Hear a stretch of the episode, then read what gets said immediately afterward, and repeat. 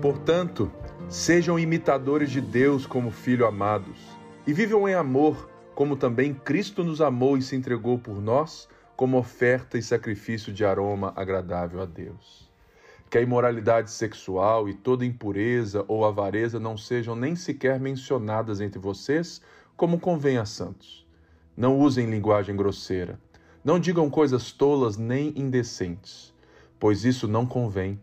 Pelo contrário, digam palavras de ação de graças.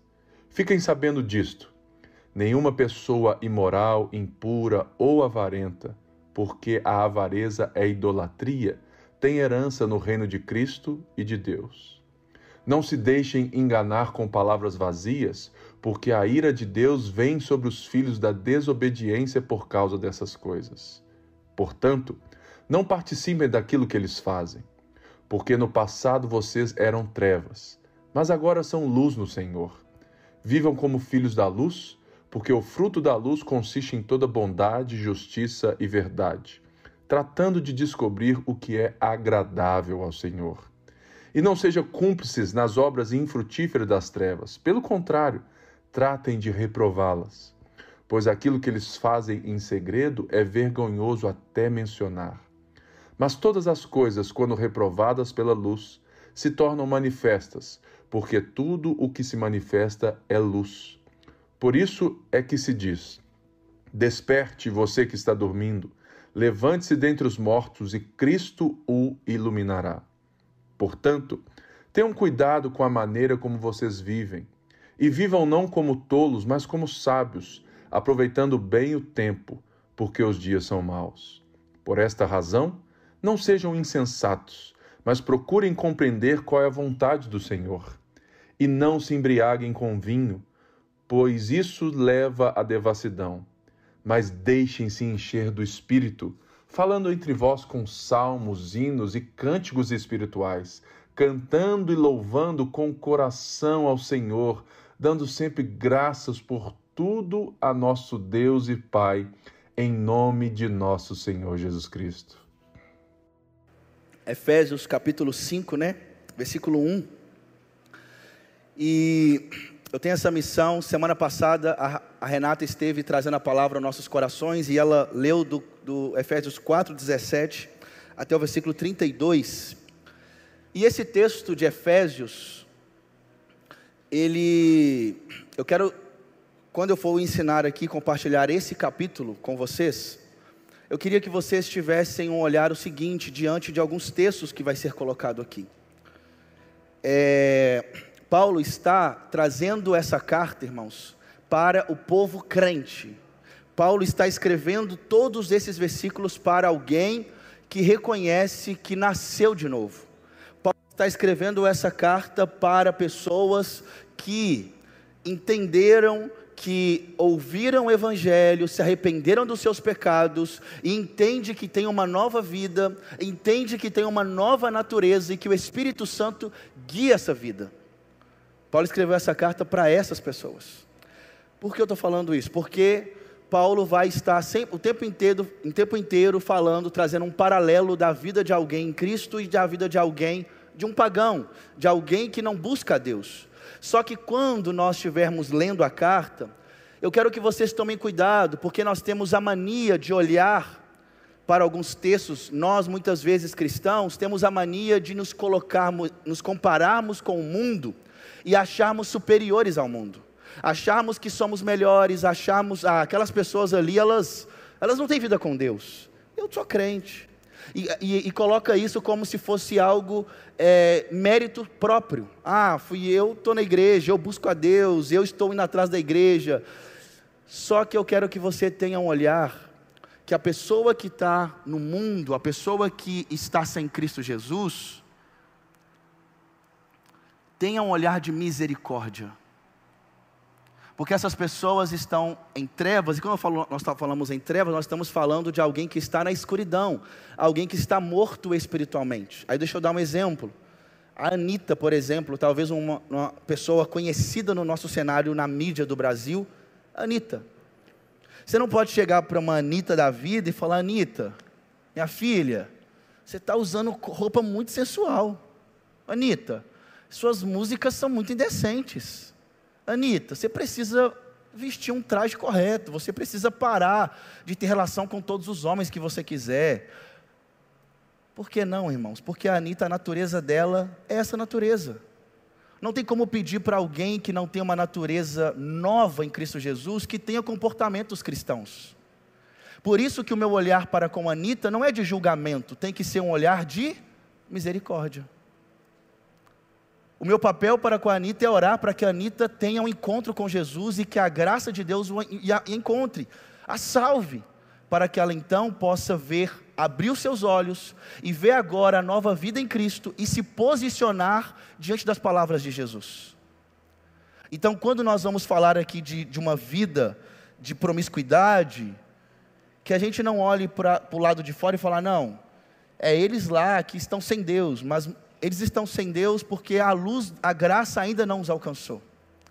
E que a gente tenha esse olhar de misericórdia. Mas Paulo está exortando o cristão, o que se diz de Cristo Jesus, a ter uma conduta correta.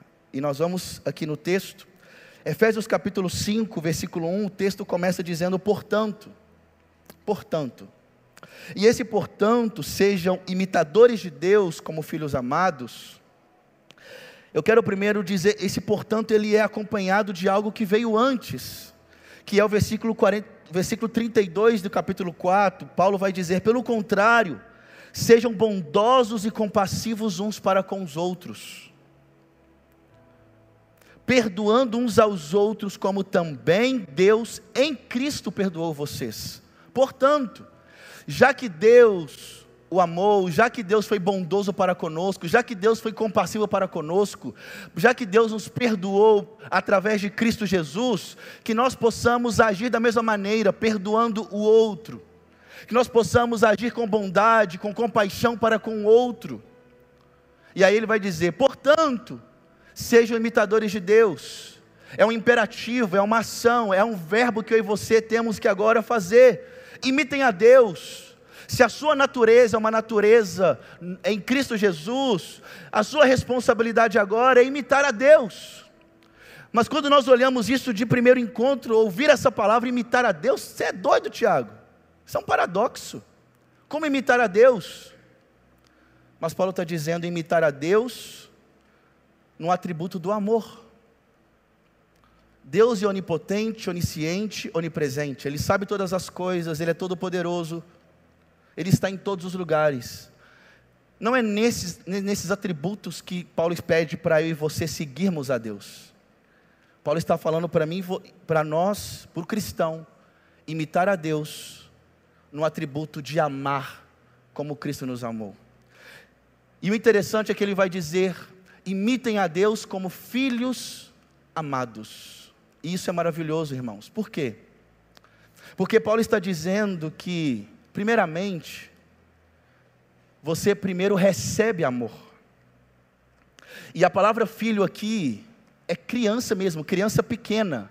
É aquela criança que olha para o pai, aquela criança, e eu estou vivendo isso dentro de casa, é aquela criança que olha para o pai e ela se sente amada, ela se sente segura perto desse pai.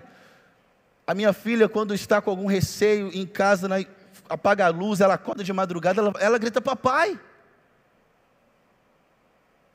E é essa criança que a gente viva como um filho amado e imite a Deus, e é essa criança que olha para o pai e imita ele, só que a gente não consegue, uma criancinha não consegue imitar o seu pai na maneira perfeita da imitação, mas ela, ela imita com as suas limitações de criança.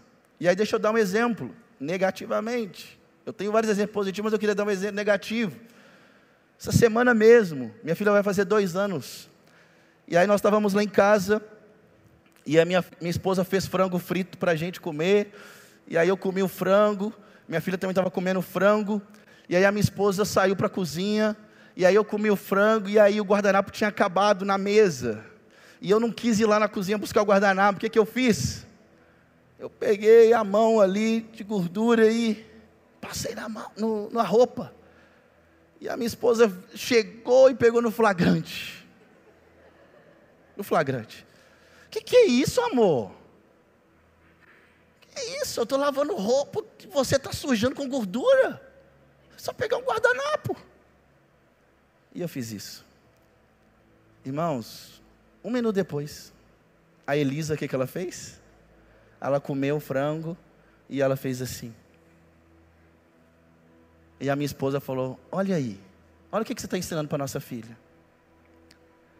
Ela imita, ela olhou. E é o tempo todo ela quer imitar, ela vê a gente, ela imita. E é isso que Paulo está dizendo para o filho amado. O filho amado é alguém que primeiro se vê amado pelo pai. Antes do pai te pedir para amar o outro, o pai está dizendo: se veja amado em mim. Primeiro você entende a beleza de ser amado. Lembra lá, Jesus, quando foi batizar, descer as águas? Veio uma voz do céu dizendo o que para Jesus? Tu és o meu filho amado, em quem eu tenho prazer. E é essa identidade que Jesus agora carrega. O meu Pai, Ele me ama. E isso para mim é perfeito. Eu me realizo nesse amor. E agora eu recebo esse amor do Pai e eu imito esse Pai em agora poder amar as pessoas. Eu imito esse Deus em agora perdoar as pessoas. E é o que ele vai dizer no versículo 2: E vivam em amor, como também Cristo nos amou e se entregou por nós. E esse Cristo nos ama, onde ele se entrega por nós. É algo sacrificial. Então, a, o meu amor para com o próximo, que Paulo está dizendo, ame o outro. E que esse amor é um amor que muitas vezes vai ser sacrificial em servir ao outro. É um amor que você possa perdoar ao outro sem levar em conta.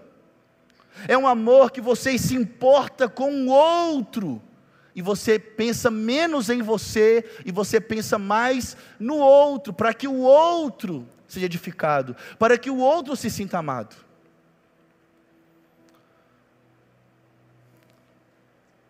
Que, e esse, esse amor,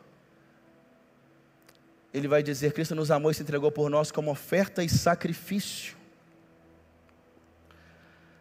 de aroma agradável a Deus. E aí agora Paulo, ao, ao, falar esses dois textos, ele traz a beleza da identidade de filho de Deus. Que eu e você não possamos nos ver nessa identidade filho e filha de Deus, amado e amada do Pai. E esse amor é suficiente para mim. Esse amor que, que é completo, esse amor, esse amor ele é maravilhoso e ele me preenche em todas as lacunas. E diante disso, Paulo agora continua o texto, e o versículo 3 ele agora começa a trazer uma exortação para aquela igreja, e ele vai dizer no versículo 3: que a imoralidade sexual e toda impureza ou avareza não seja nem sequer mencionadas entre vocês, como convém a santos. Paulo aqui agora, e deixa eu explicar para vocês o contexto da cidade de Éfeso. A Éfeso é uma cidade grega, é uma cidade pagã, é uma cidade onde as questões sexuais, elas são afloradas em todos os níveis. Eu dar um exemplo para vocês. É, naquele período, o Império Romano reinava, né, era a maior império da época. E dos 15 imperadores que passou em Roma, dos 15, 14 se declaravam homossexuais. Mas não apenas declararam homossexual, mas eles eram totalmente promíscuos sexualmente. E naquela época, aquelas pessoas viviam de maneira promíscua de tantas maneiras. Sejam héteros, sejam homossexuais, eles viviam e tudo estava ligado à questão sexual. Naquela época tinha um templo construído a uma deusa chamada Diana, e os homens e mulheres iam para esse templo, e a maneira de você adorar a deusa Diana era tendo relações sexuais com várias pessoas. E isso era o contexto da igreja de Éfeso. A igreja de Éfeso foi plantada numa cidade promíscua de uma maneira exorbitante, onde o assunto do sexo está em todos os tipos de conversa. Será que lembra Belo Horizonte? Lembra os dias de hoje? Quando vai assistir um filme, vê uma novela, mas você não vê, né? Você é crente. Mas você está vendo um filme, você vê uma novela, você vê uma propaganda, tudo hoje tem uma conotação sensual. A gente está numa conversa no trabalho, sempre leva para alguma coisa quando você está no meio de uma roda de conversa. Quantos homens cristãos, e aí vou dizer mulheres também, participam de grupos de amigos ali, às vezes do futebol, ou as mulheres são do grupo ali, talvez do futebol ou de alguma outra coisa que ela faz ali, e às vezes compartilham vídeos ali explícitos naquele grupo, e o cristão permanece naquele grupo, ele, ele está ali vendo, ele está sendo conivente, ele está dizendo: não tem problema participar disso aqui. E Paulo está dizendo para o cristão, para o crente, para aquele que nasceu de novo, para aquele que tem uma natureza em Cristo Jesus. Se você nasceu de novo, que a imoralidade sexual e toda impureza ou avareza não seja nem sequer mencionada entre vocês, como convém a santos. E a palavra aqui no grego é porneia, e porneia é a ideia, é, é todas as coisas impuras, sexualmente, tudo aquilo que Deus abomina. Paulo está dizendo que nada disso esteja sendo mencionado no meio de vocês que são cristãos. Que nenhuma rodinha, que nenhum contexto de, de, de vida de impureza sexual, de imoralidade sexual. E isso, irmãos, é o que? É pornografia, é a vida de masturbação, é, dese... É, avareza ali é a cobiça.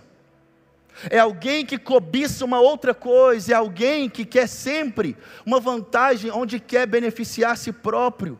É alguém que tem, que tem desejos, impulsos, e ele cobiça qualquer coisa, uma outra mulher ou uma mulher que cobiça um outro homem, para saciar os seus desejos carnais.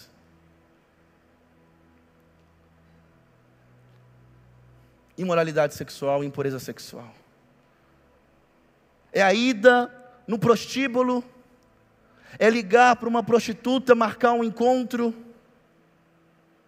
ou garotos de programa, porque as mulheres e os homens, no nosso contexto da cidade, as mulheres hoje, muitas mulheres têm tantos problemas sexuais quanto os homens, de impurezas, de imoralidade. A questão da masturbação não é algo vindo só dos homens, as mulheres hoje, infelizmente, também têm aflorado tanto essa área. E todos nós estamos no mesmo barco, irmãos. Paulo está dizendo que você é alguém que tem uma natureza em Cristo Jesus. Se você tem uma natureza, por quê, irmãos?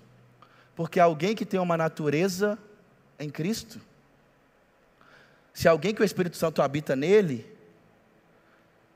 essa pessoa o natural é essa pessoa, isso não faz parte da minha vida. Que não seja mencionado entre nós. Isso é uma obra do Espírito Santo no nosso coração. Que a gente possa falar, isso não faz parte do meu caráter, de alguém que segue Jesus. Não tem como eu viver uma vida cristã e eu continuar na mesmas, nessas práticas.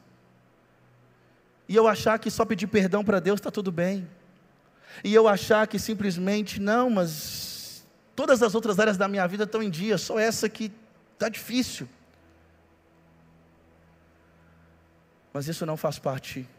E que não haja menção de nós sobre esses contextos de vida.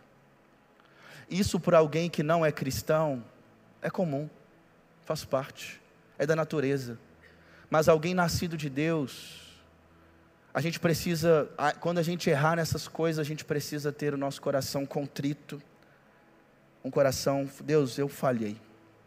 Mas continuando, então, no bloco, no versículo 3, Paulo coloca um bloco sobre o cristão não estar sendo mencionado em nada de moralidade sexual nada.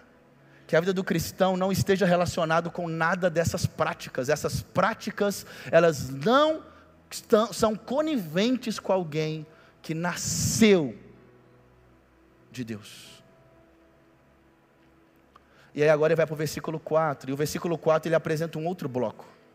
Se a cidade de Éfeso era uma cidade muito promíscua sexualmente, O versículo 4 vai também mostrar para nós que era uma cidade também que existia muito falatório. A língua estava sendo usada de maneira para denigrir, para fazer tantas coisas equivocadas. E aí ele vai dizer: não usem linguagem grosseira, não digam coisas tolas nem decentes, pois isso não convém. Pelo contrário, digam palavras de ação de graças. E o versículo 4 existe um outro bloco, e ele está dizendo agora: não sejam coniventes no que diz respeito ao uso das suas palavras. Que não sejam palavras indecentes, que não sejam palavras grosseiras, palavras que buscam destruir o outro, porque se no início a ideia é imitar a Deus e amar o outro, perdoar o outro, como agora eu posso ter uma conduta de usar minhas palavras para destruir a outra pessoa, para manchar alguém, palavras que buscam ferir o outro? Tiago capítulo 3 vai falar sobre o poder da língua, e a língua tem o poder de destruir, e a língua tem o poder de edificar pessoas. E que não haja, e que isso não faz parte da nossa conduta.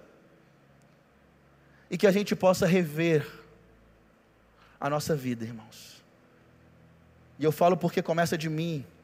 Há duas semanas, quando eu comecei a estudar esse texto para pregar hoje, eu também estava sendo confrontado de todas as maneiras. Como que anda a minha mente? Como que anda o meu coração? Será que o meu coração, será que a minha mente tem estado cativa aos projetos de Deus, a buscar, a imitar a Deus? É isso que está no meu coração? Ou será que a natureza que habita em mim é uma natureza morta? Em meus delitos e pecados, e eu estou vivendo de qualquer maneira? E aí no versículo 5, Paulo vai continuar exortando aqueles irmãos e ele vai dizer: fiquem sabendo disto. E olha que pesado esse versículo 5. Nenhuma pessoa imoral, impura ou avarenta, porque avareza é idolatria, tem herança no reino de Cristo e de Deus. Nenhuma pessoa imoral, nenhuma pessoa impura ou avarenta.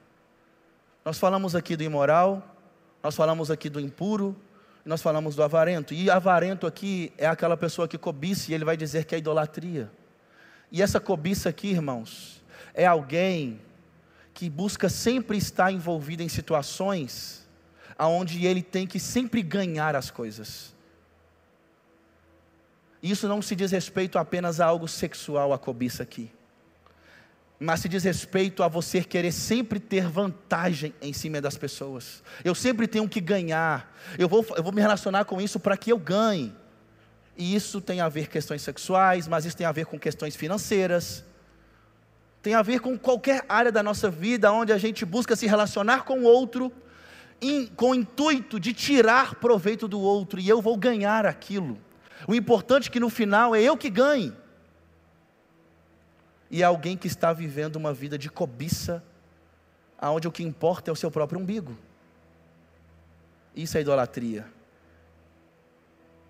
Isso é alguém que está importando somente com si próprio. E posso te dar um exemplo de algo que seja, entre aspas, bom, que às vezes a gente faz de maneira talvez equivocada? Vamos dizer que a gente tem aqui situações na nossa cidade, e a gente sabe que tem, moradores em situação de rua, pessoas que estão com fome, pessoas que estão com frio, querendo ser agasalhadas. Se o intuito do meu coração é fazer um movimento social para arrecadar agasalhos, para arrecadar comida e levar para pessoas que estão em situação de rua, isso pode ser avareza. Como assim, Tiago? Se o intuito do seu coração é poder fazer isso, para que você se sinta bem, isso é a minha terapia. A sua motivação está toda errada.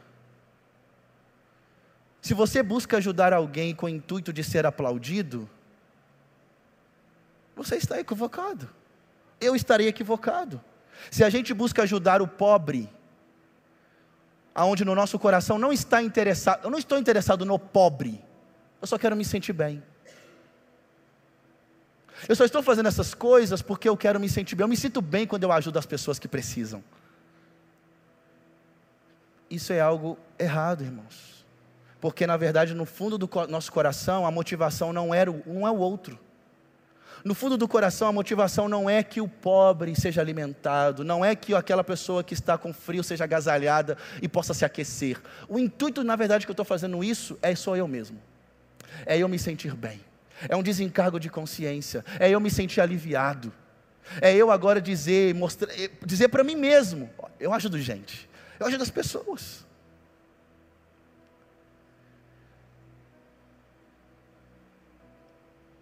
E eu não quero que vocês possam ter esse coração, porque eu falo porque o meu coração o tempo inteiro está sendo testado. Porque o tempo inteiro, sema, toda semana eu estou entre os vulneráveis. Toda semana eu estou com o pobre, toda essa semana eu lido com situações de pessoas pedindo cesta básica. Tiago, eu não tenho o que comer amanhã. O que, que eu faço? E aonde está a motivação do meu coração? Se o meu coração está preocupado em eu querer, o que, que eu ganho com isso? Isso é cobiça, irmãos. Eu estou usando o pobre para me se sentir bem. Isso é idolatria. Mas isso tem a ver também com impurezas sexuais, com desejar uma outra pessoa que não é o meu cônjuge.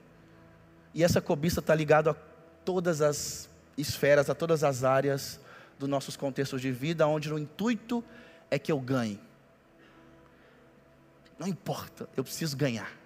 Eu preciso ter alguma coisa. O que, é que eu ganho com isso? Que a gente tome cuidado para que a gente não viva esse coração. Porque Paulo vai dizer o quê? Fique sabendo disso, nenhuma pessoa imoral, impura ou avarenta, porque a avareza é idolatria, tem herança no reino de Cristo e de Deus que, que ele quer dizer? Reino de Cristo e de Deus. Mas como assim dois reinos? Presta atenção. Isso tá, tem a ver com o reino, o reino de Cristo aqui, Paulo está dizendo no, no, no aspecto da vida hoje. Hoje. Deus nos tirou do império das trevas e nos transportou para o reino do seu Filho amado. Quando nós estamos em Cristo, quando Cristo é o nosso Senhor e o nosso Salvador, que, o que está acontecendo no meio no seu coração? Nós estamos amadurecendo dia após dia em se parecer com Jesus, amém? Paulo está dizendo o seguinte: a pessoa que está vivendo uma vida dessa maneira impura, imoral e continua nesses hábitos, ele não ele está perdendo a beleza de crescer no reino de Jesus. Aqui hoje, o cara que roubava, não roube mais agora trabalhe e sirva aos outros, como diz em Efésios capítulo 4. Aquele que mentia, não minta mais, agora fale a verdade. Paulo está esse é o reino de Cristo. É o reino de Cristo é pertencemos a esse reino onde a obra de Deus está sendo feita no meu coração. Hoje, hoje eu estou sendo santificado. Hoje, nos dias de hoje, eu estou abandonando a, a, a vida infrutífera do pecado. E dia após dia, quanto mais eu ando com Jesus, mais eu me pareço com Ele. Quanto mais eu conheço a Ele, mais eu me relaciono, mais eu quero ser como Jesus. E o reino de Deus já é a eternidade. Você não só deixa de pertencer à herança do reino de Cristo em ser moldado por Cristo, mas você também deixa de pertencer à herança eterna com Deus. Deus, Paulo está dizendo, o imoral, o impuro, o, o, o idólatra, o avarento, não tem lugar no reino de Deus, não tem lugar na eternidade. Agora deixa eu explicar um pouco mais isso aqui para vocês. O exemplo de Davi. Davi cometeu uma imoralidade sexual, irmãos? Hã? Cometeu.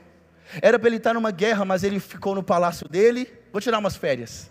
E ele olha para uma mulher tomando um banho na outra casa e ele cobiça aquela mulher. E ele pede para que trouxesse aquela mulher até ele. Ele, ele usa dos seus poderes, né? Da sua autoridade de rei e ele tem relação sexual com aquela mulher. E ele faz o que é mal aos olhos de Deus. Só que depois de um tempo, Davi, o que, que acontece com ele? Ele reconhece eu pequei. Salmo 51 vai dizer, Davi está dizendo, pequei contra o Senhor, pequei contra o céu, contra ti somente pequei. Ele não está preocupado com a reputação dele naquele momento. Ele está preocupado porque ele se entristeceu, ele entristeceu o coração de Deus. E ele vai dizer: restitua-me a alegria da salvação. Limpa-me e ficarei mais puro. Mais puro. Restaura-me. Cria em mim, ó Deus, um coração puro. Davi se arrepende do seu pecado. Alguém que cometeu um pecado e aquela pessoa, ela reconhece o que? Eu pequei, eu falhei, eu, eu agi, mas eu errei. Há uma tristeza no coração dessa pessoa. Aquela pessoa entende que ela ama Deus e ela falhou com Deus, mas ela fala: Deus, mas eu te amo, mas eu falhei. Deus me perdoa, Senhor. Deus me perdoa, Pai. Porque isso é algo grave, isso é pecado e o Senhor não é conivente com essas coisas e eu te entristeci. Agora, sabe qual é o problema? Paulo está dizendo isso para aquelas pessoas que vivem uma vida de maneira deliberada. Como é que alguém nascido de Deus pode viver uma vida de pecar, de pecar imoralidade sexual, de continuar nessa vida e, e, e achar, ninguém descobriu nada? Não, mas está tudo bem, eu amo Deus. Jesus sabe, mas continua com vida de promiscuidade nessas áreas, continua fazendo essas coisas. Que natureza é essa que está nessa pessoa? Porque se a pessoa continua nessas práticas, não há arrependimento, não há mudança, não há tristeza no seu coração quando peca. Essa pessoa então pode ser que a natureza dela é a natureza de alguém que vive como se não tem com quem prestar conta. Está dando para entender? Qual é a minha natureza? Será que de fato o Espírito Santo habita em mim? Porque se o Espírito Santo habita em mim, se eu faço essas coisas, precisa ter em mim um desejo, uma vontade, um, um interesse de me arrepender dessas obras, porque isso não faz parte do meu caráter, isso não faz parte de um filho e filha de Deus, e é isso que Paulo está dizendo. Porque talvez podia ter naquela igreja de Éfeso irmãos, pessoas que estavam tendo práticas sexuais impuras, iam para a igreja e estava, ah, eu amo a Deus, eu amo o Senhor, o Senhor é maravilhoso.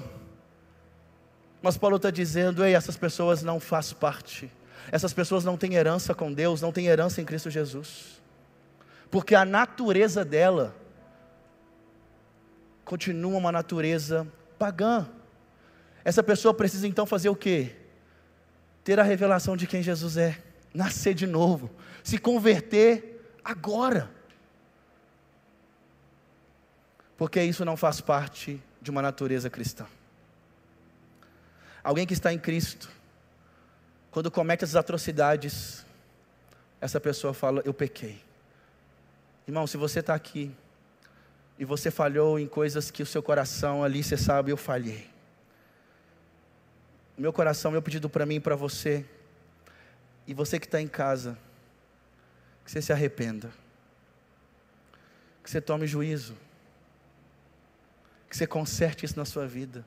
Ou se você está aqui e você não tem vontade nenhuma de consertar, a minha oração é que os seus olhos sejam abertos e que você encontre Jesus, porque talvez você nunca foi alguém convertido. Talvez você nunca nasceu de novo. Talvez você só aprendeu a cultura da igreja. Talvez você só aprendeu. Talvez você foi um filho de crente que aprendeu a cultura, como é, ó, oh, o que, que tem que fazer, ó, oh, tem que ser assim, ó, oh, tem que fazer. Só que a obra de Deus, ela é interna, ela é, é dentro, é no coração, não é exterior, primeiro é dentro. Paulo está dizendo isso para aqueles irmãos. E ele vai dizer no versículo 6: Não se deixe enganar com palavras vazias, porque a ira de Deus vem sobre os filhos da desobediência por causa dessas coisas que eu disse agora anterior. A ira de Deus vem sobre os filhos da desobediência. Quem são os filhos da desobediência?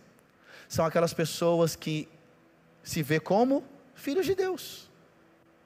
Mas essas pessoas são filhos da desobediência, não são filhos de Deus, são filhos da desobediência. Deus está dizendo que, Paulo vai dizendo que a ira de Deus vai vir sobre quem? Sobre esses filhos. A ira aqui não é sobre aqueles, o pagão, aquele que está lá fora, que não segue Jesus. Essa ira aqui é sobre alguém que está ali dizendo: olha, a gente sabe que quem morrer sem Cristo Jesus, a gente sabe que é o inferno mesmo. A gente sabe disso. Mas aqueles, os filhos da desobediência são aqueles que de fato estão ali na igreja.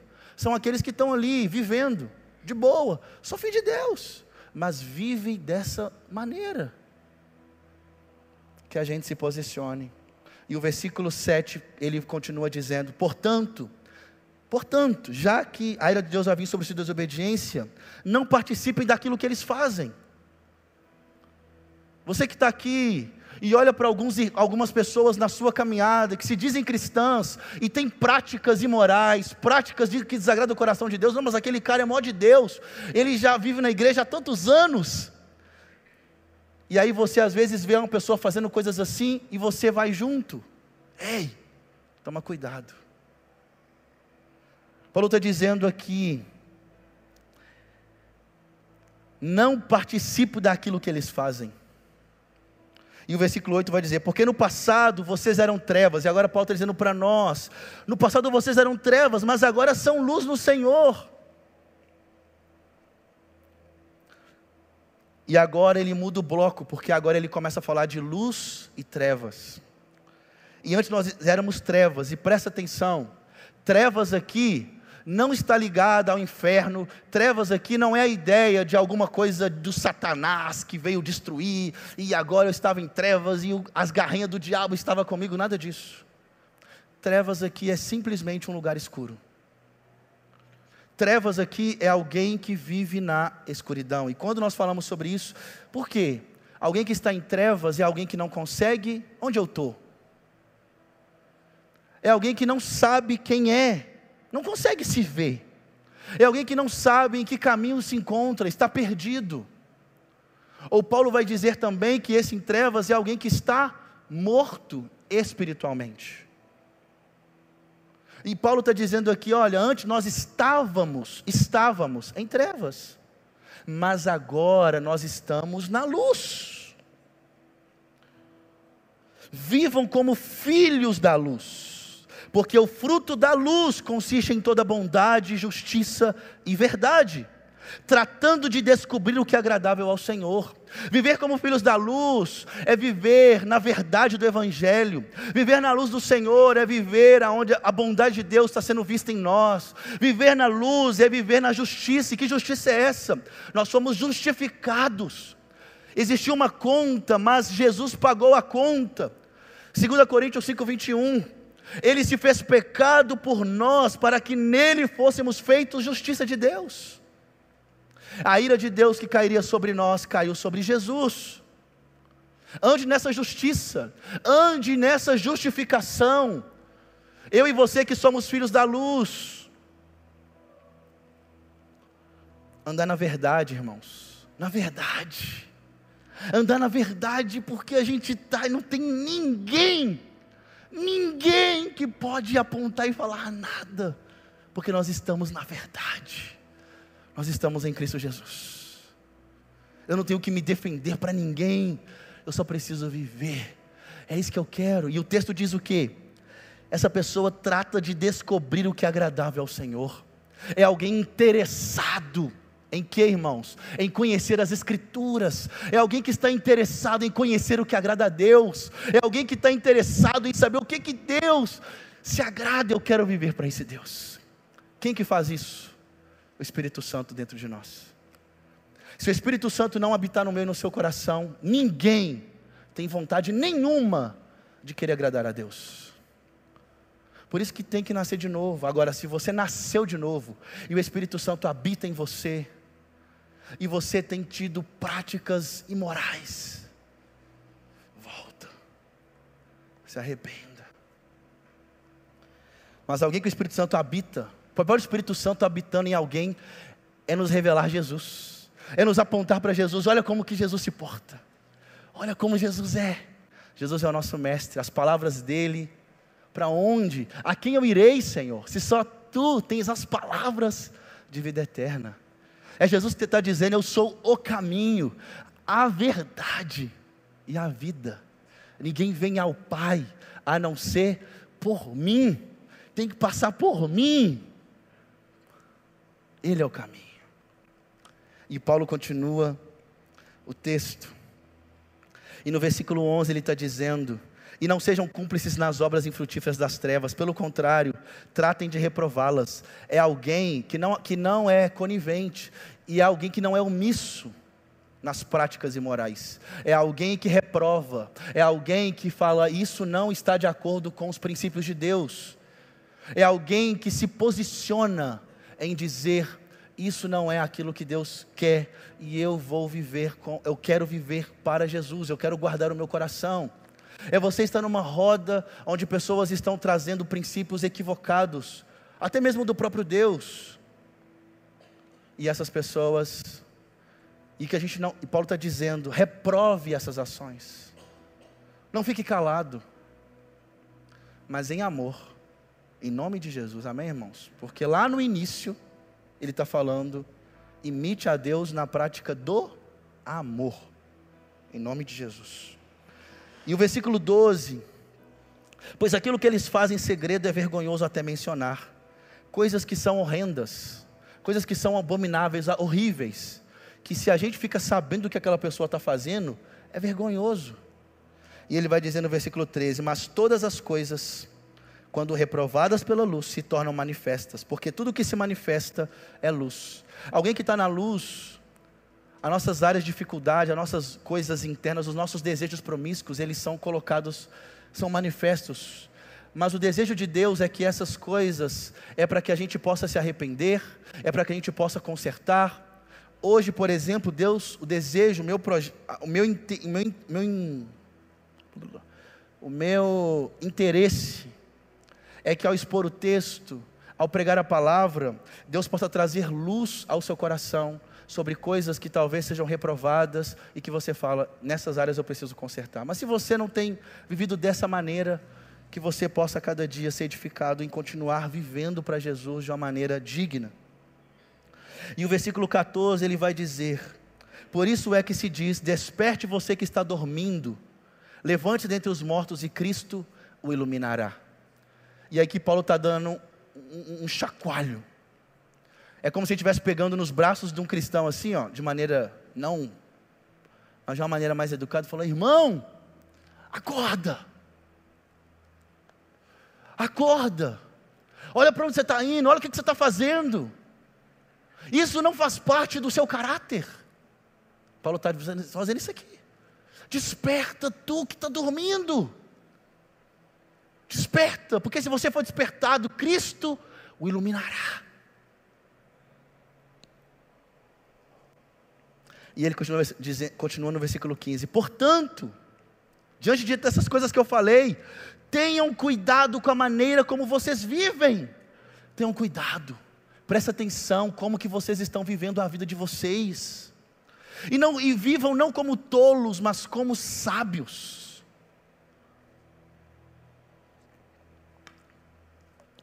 Vivam como sábios e não como tolos. E ele vai dizer: aproveitando bem o tempo, porque os dias são maus. Irmãos, como que eu e você temos aproveitado o nosso tempo? Será que é interessado em saber o que agrada a Deus? Será que o nosso tempo, e aí deixa eu dizer, quantas vezes o John Piper ele fala algo interessante, ele diz assim: quando chegarmos na eternidade, não, ele vai dizer assim: com as redes sociais, com Netflix, com os streaming da vida, ninguém vai poder dizer que não tinha tempo para ler as Escrituras e orar. Porque eu, eu acho muito difícil achar alguém que não assiste uma série normalmente. Pode achar, mas é difícil. O problema não é assistir a série. O problema é quando a gente acha que aquilo ali. Ah, e você fica tempo, tempo, tempo, tempo, tempo, tempo, tempo. E você não tem tempo para conhecer mais do coração de Deus, das Escrituras. Você não tem interesse, você só tem interesse de viver para os seus desejos, para as suas vontades. O tolo é aquele que vive somente para si.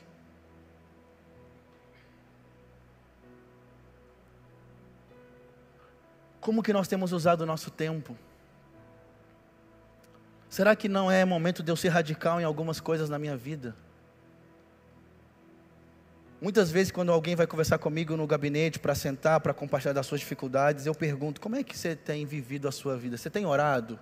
Você tem buscado ler as Escrituras, conhecer a Deus? E a maioria das pessoas não. A maioria das pessoas muitas vezes tem dificuldade, só que não tem, tem dificuldade, só que tem a dificuldade e acabou e está de boa.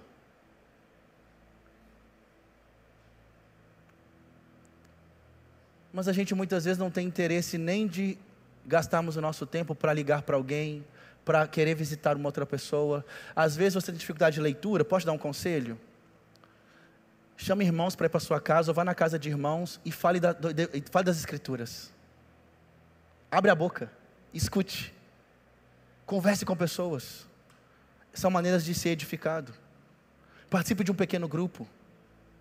Participe de uma escola bíblica. Se você tem dificuldade de fazer isso sozinho, então procure fazer junto com outras pessoas.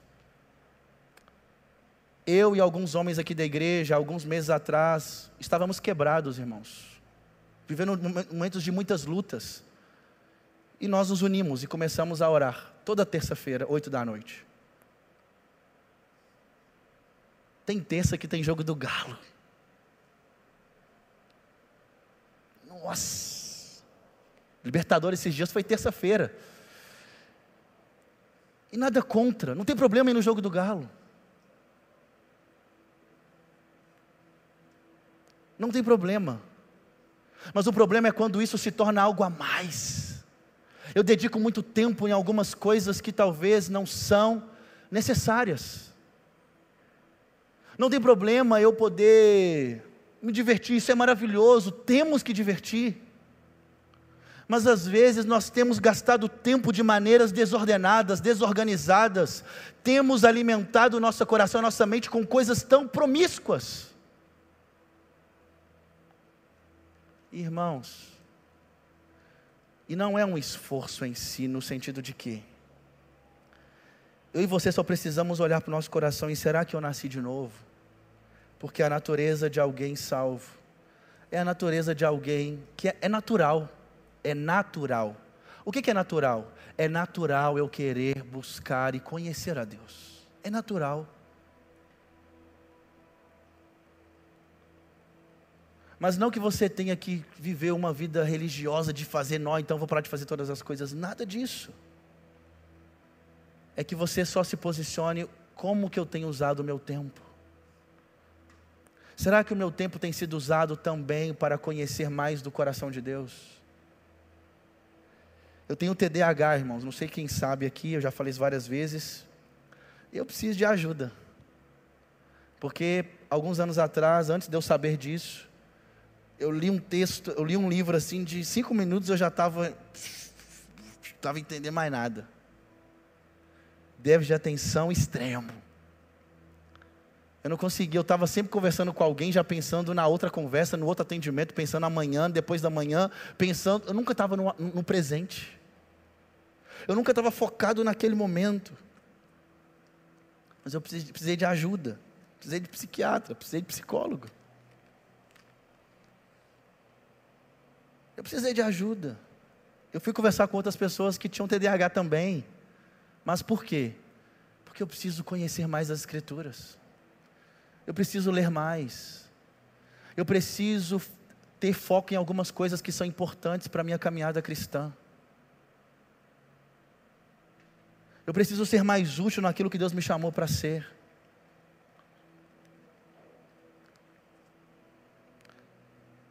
Eu tenho vícios de linguagem. Eu, eu, eu, eu, vivo muito num contexto da favela e eu falo muitas gírias em muitos momentos. Só que às vezes as gírias algumas pessoas não entendem, ou, ou quem entende um bom português. Nossa, o Thiago Guedes erra demais português. Eu estou falando aqui agora, vocês vão começar a prestar atenção. Mas eu hoje fui buscar ajuda com a, uma moça aqui da igreja, a Diva Yara, para me ajudar para me melhorar nos meus vídeos de linguagem, para que eu possa melhorar na maneira de conduzir uma mensagem, para que eu consiga conversar melhor com as pessoas, mas por quê? Porque eu quero ser um instrumento melhor nas mãos de Deus. E às vezes a gente se esforça tanto para querer ser um bom profissional na nossa empresa, a gente tem tantos desejos, tantos impulsos para fazer coisas, para sermos melhores em tantas coisas mas por que não para poder ter mais disposição para conhecer mais o coração de Deus e querer ser um instrumento nas mãos dele para pregar o Evangelho para outros?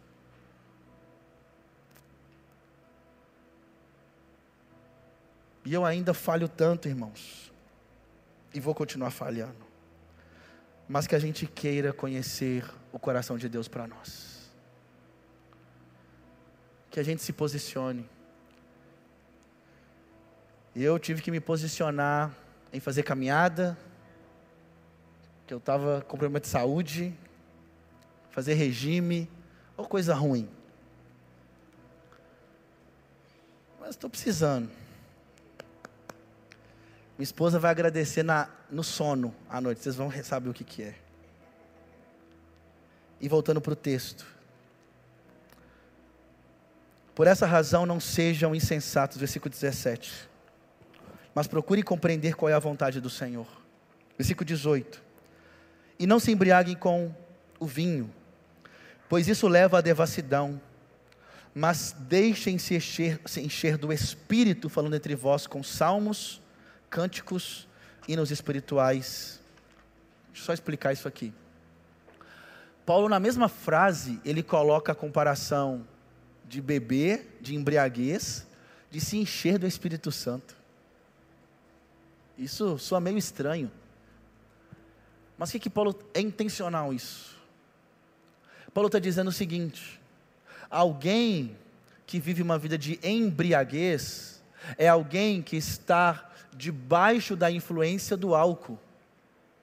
E alguém que está debaixo da influência do álcool, essa pessoa perde a sobriedade. Essa pessoa perde o controle, essa pessoa agora toma decisões, essa pessoa ela piora e ela toma atitudes, muitas vezes de maneira carnal, em usar as palavras, em usar o seu corpo. 50% do, do, do, do, de acidentes hoje de carro no Brasil, 50% é por conta do alcoolismo, da embriaguez. A embriaguez tira as pessoas do controle da sobriedade mesmo, de tomar decisões. E por isso que Paulo está dizendo: olha, não se embriaguem com vinho, que leva à devassidão. Não se embriaguem com vinho, com vinho que leva a uma vida devassa. Mas deixem-se encher pelo Espírito. E existe uma diferença, presta atenção. Nós aqui da ponte, nós entendemos que alguém quando nasce de novo, ele recebe o Espírito Santo para habitar na vida dele, e ele também é batizado com o Espírito Santo. Mas não necessariamente, essa pessoa agora tem o Espírito Santo, mas não necessariamente ela está cheia do Espírito Santo. E essa vida, e alguém, quando Paulo está dizendo aqui, se deixa encher pelo Espírito, é a mesma coisa, alguém que está sendo influenciado, alguém que está debaixo da influência do Espírito Santo, é alguém que está vivendo para agradar a Deus, é alguém que está vivendo a maneira de poder vencer as obras da maldade, é alguém que está se posicionando no fruto do Espírito, alguém cheio do Espírito Santo, é alguém que tem, que a, a mansidão está fluindo na vida dessa pessoa, alguém que é longânimo. Você às vezes está lidando com pessoas difíceis na sua vida, mas alguém cheio do Espírito Santo consegue ali lidar com aquela situação. Alguém cheio do Espírito Santo é alguém que talvez você perdeu um ente querido, por um erro médico, por exemplo, e alguém que está disposto a perdoar e abraçar aquele médico e falar: Não, eu te perdoo. Alguém cheio do Espírito Santo e aquela pessoa que recebe poder de Deus para operar em algumas coisas que às vezes, naturalmente falando, seria difícil disso acontecer. Quando você vê Paulo Pedro pregando em Atos 2, o texto vai dizer, o texto começa dizendo Pedro, cheio do Espírito Santo, começou a pregar, e quando ele começa a pregar, três mil pessoas escutam aquela mensagem e se rende e fala, eu quero batizar. Em Atos capítulo 4, o texto vai dizer: Pedro, cheio do Espírito Santo, ele prega novamente e 5 mil pessoas se rendem novamente a Cristo Jesus. Quando você pega Atos capítulo 4, versículo 12, se eu não me engano, novamente a gente vê Pedro cheio do Espírito Santo, diante do Sinédrio, porque o Sinédrio prendeu Pedro e João por ter é, orado por um cara para ele ser curado, um coxo. E Pedro e João então o texto vai dizer que Pedro estava cheio do Espírito Santo e diante do Sinédrio, o Sinédrio falou assim com ele: Olha, nós vamos te soltar da prisão, mas você não pode falar e nem ensinar sobre Jesus Cristo. Pedro, cheio do Espírito Santo, disse assim: Como eu vou deixar de falar e ensinar sobre aquilo que eu vi e aquilo que eu ouvi? Como que eu vou deixar de pregar do Deus que eu conheci, do Jesus que eu sei quem Ele é? Eu não vou deixar de pregar do meu Deus. Ser cheio do Espírito Santo e alguém que está ali, talvez a ponto da morte, e aquela pessoa está exaltando Jesus como John Hus. Um homem que veio 100 anos de Martin Lutero. E as pessoas estavam dizendo: negue a Cristo e você vai ser solto nesse exato momento. E John Hus fala: como que eu vou negar o Deus que me salvou, que mudou a minha história e me amou? cheio do Espírito Santo, esse homem estava ali. Quão maravilhoso é encontrá-lo. É Estevão sendo apedrejado. E como que alguém sendo apedrejado, poder, naturalmente ele poderia estar cheio de ira por aqueles homens que estavam apedrejando ele. Em Atos capítulo 6. Mas Estevão, ele diz para o pai: Pai, não impute a eles esse pecado. E o texto vai dizer que Cristo levanta para recebê-lo na glória. Enquanto ele estava morrendo, ele estava subindo aos céus para encontrar Cristo que ficou de pé no seu trono. Que a gente possa querer ser cheio do Espírito Santo. Se deixa encher pelo Espírito. Se você tem o Espírito Santo habitando em você, queira conhecê-lo mais queira se apaixonar em buscar conhecer Deus, conhecer as Escrituras, se apaixonar pela vida dele. E o texto vai dizer, o texto termina, falando entre vós com salmos, cânticos e hinos espirituais. O que, que é isso? Alguém cheio do Espírito Santo e alguém que vai para uma igreja, para uma congregação.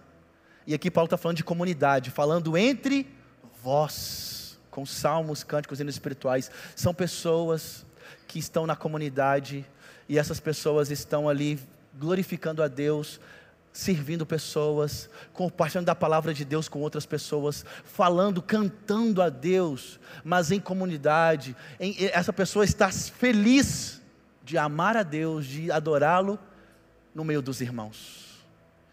Não é aquela pessoa que gosta de ficar sozinha, isolada, é aquela pessoa que gosta de estar em comunidade buscando a Deus.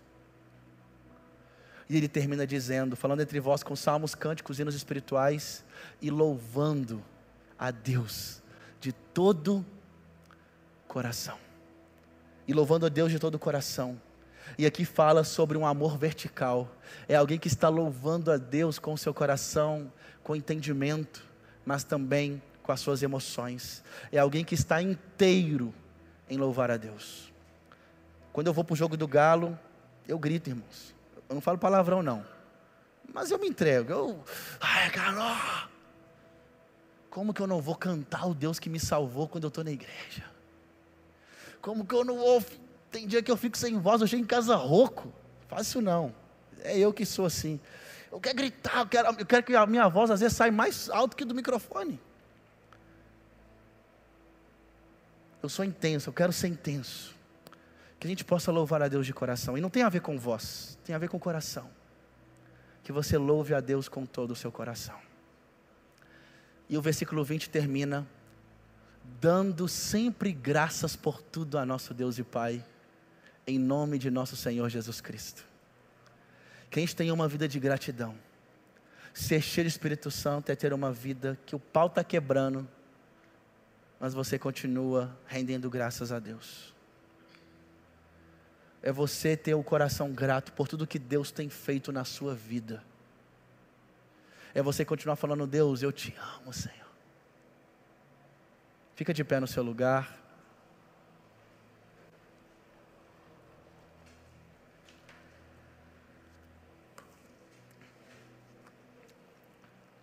Ó, oh, de manhã eu preguei em 59 minutos, 58 agora. Irmãos, você que está em casa, queria que nós orássemos nesse momento. Eu queria que você avaliasse o seu coração. Faça a sua oração nesse momento. Que a palavra de Deus possa ministrar a sua vida. Que o Espírito Santo te toque. Senhor, nós estamos aqui nessa noite. E a minha oração é para que o Senhor traga ao nosso coração a revelação do estado em que nós estamos diante do Senhor. Davi ora ao dizer assim: Tu me sondas e me conheces, vê se há em mim algum caminho mau, e guia-me pelas veredas da justiça por amor do Seu nome, guia-me pelo caminho eterno. A minha oração é que o Senhor tra traga esse raio-x que o Senhor traga, Deus, esse raio-x ao coração de cada um de nós para saber o estado em que nós nos encontramos.